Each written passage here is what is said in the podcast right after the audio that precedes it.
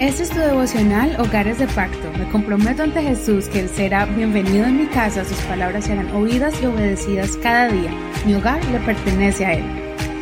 Bendiciones en el nombre de Jesús. Vamos a continuar con el estudio de la palabra del Señor en 2 Samuel capítulo 23. Ya nos estamos acercando al final de este libro. Mañana es el último capítulo. Ya sabes que puedes escuchar estos devocionales, especialmente todos los del Antiguo Testamento hasta ahora en la página de Facebook. Búscanos como Hogares de Pacto Devocional.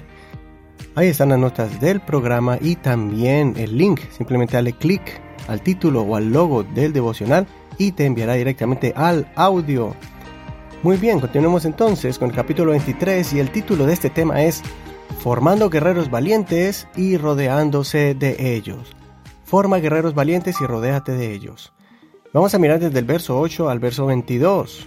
Pero no olvides que por cuestión de tiempo no podemos leer todo el capítulo, así que toma tu tiempo para leerlo. Dice así, estos son los nombres de los valientes que tenía David. José Basebet el Tacmonita, jefe de los tres. Él blandió su lanza contra ochocientos y los mató de una sola vez. Después de él estaba Eleazar, hijo de Dodo, hijo de Ahoji. Él era uno de los tres valientes que estaban con David, cuando desafiaron a los filisteos que se reunieron allí para la batalla, y se retiraron los hombres de Israel. Él se levantó e hirió a los filisteos hasta que su mano se cansó y se le quedó pegada la espada. Aquel día el Señor dio una gran victoria, y el pueblo fue tras él solo para despojar a los muertos. Después de él estaba Sama, hijo de Aje el Hararita. Cuando los filisteos se reunieron en Lehi, había allí una parcela de tierra sembrada de lentejas. El pueblo había huido ante los filisteos, pero él se puso firme en medio de la parcela y la defendió, derrotando a los filisteos, y el Señor les dio una gran victoria. Tres de los treinta principales descendieron y fueron a la cueva de Adulam, donde estaba David, en el tiempo de la siega, mientras el ejército de los filisteos acampaba en el valle de Refaim. David estaba entonces en la fortaleza, y un destacamento de los filisteos estaba en Belén. Entonces David sintió un vivo deseo y dijo, ¿Quién me diera de beber agua del pozo de Belén, que está junto a la puerta? Entonces los tres valientes irrumpieron en el campamento de los filisteos y sacaron agua del pozo de Belén, que estaba junto a la puerta. Se la llevaron y la presentaron a David, pero él no la quiso beber, sino que la derramó como una ofrenda al Señor, diciendo, Lejos esté de mí, oh Señor, el hacer esto. ¿No es la sangre de los hombres que fueron con riesgo de sus vidas? Y no quiso beberla. Estas cosas hicieron los tres valientes. Abisai, hermano de Joab, hijo de Sarbia, era el jefe de los treinta. Él blandió su lanza contra trescientos y los mató, y tuvo renombre junto con los tres. Entre los treinta, él era el más respetado y fue su jefe, pero no fue incluido entre los tres. Benaías, hijo de Joyada, era hijo de un hombre valeroso de Casbeel, de grandes hazañas. Él mató a los dos héroes de Moab. Él descendió y mató a un león dentro de un foso, un día de nieve. Él también mató a un egipcio, hombre de gran apariencia. El egipcio tenía en su mano una lanza, y Benaías salió a su encuentro con un palo, pero arrebató la lanza de la mano del egipcio y lo mató con su propia lanza. Estas cosas hizo Benaías, hijo de Joyada, y tuvo renombre junto con los tres valientes. Hasta aquí la lectura de hoy. Este es el penúltimo capítulo de los libros de Samuel, y hemos aprendido grandes lecciones de la vida de Saúl, David y los personajes que los rodearon. A diferencia de Saúl, David fue un líder perseverante en sus convicciones y transparente en su forma de vivir. Fue un modelo a seguir e impactó muchas vidas que estaban desanimadas y perdidas y las formó en grandes guerreros que derrotaron ejércitos enteros y gigantes. En general, todo el pueblo respetaba y admiraba a David, especialmente su ejército que siempre salía a la guerra inspirados por su líder. Entre los miles Treinta de ellos fueron su grupo íntimo y selecto.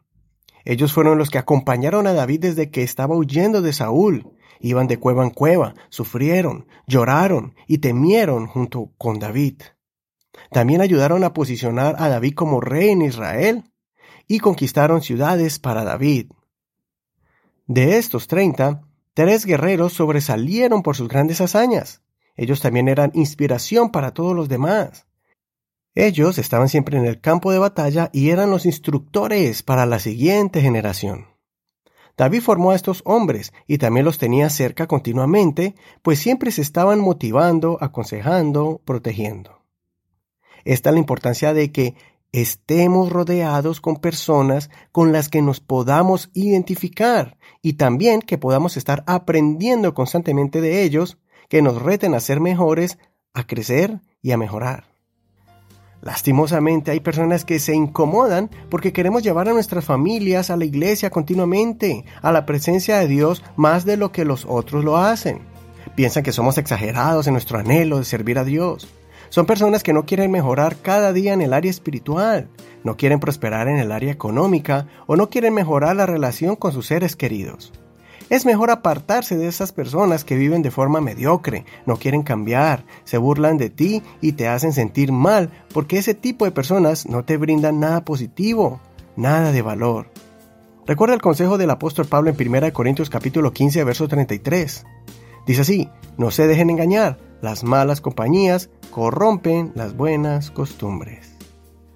Busca impactar otras vidas y que esas vidas puedan también aportar algo de valor en tu vida. Busca familias ejemplares para que todos puedan compartir mutuamente principios de valor. Espero que Dios te conceda la bendición de poder ser un apoyo para alguna familia en apuros y que después esa familia sea un gran apoyo para ti en momentos difíciles. Recordemos que para recoger debemos sembrar.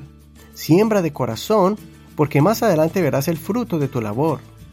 David lo hizo. En una cueva recibió a un grupo de desanimados que después se convirtieron en un grupo selecto de guerreros más valientes en toda la región de Israel y Judá. Hasta aquí la reflexión del día de hoy. Soy tu amigo y hermano Eduardo Rodríguez. Que el Señor te dé sabiduría a ti y a tu familia para que sean un ejemplo para muchos y así también esas personas puedan ser apoyo en tu vida y para tu familia. Gracias por escuchar este devocional, por apoyarlo, por compartirlo.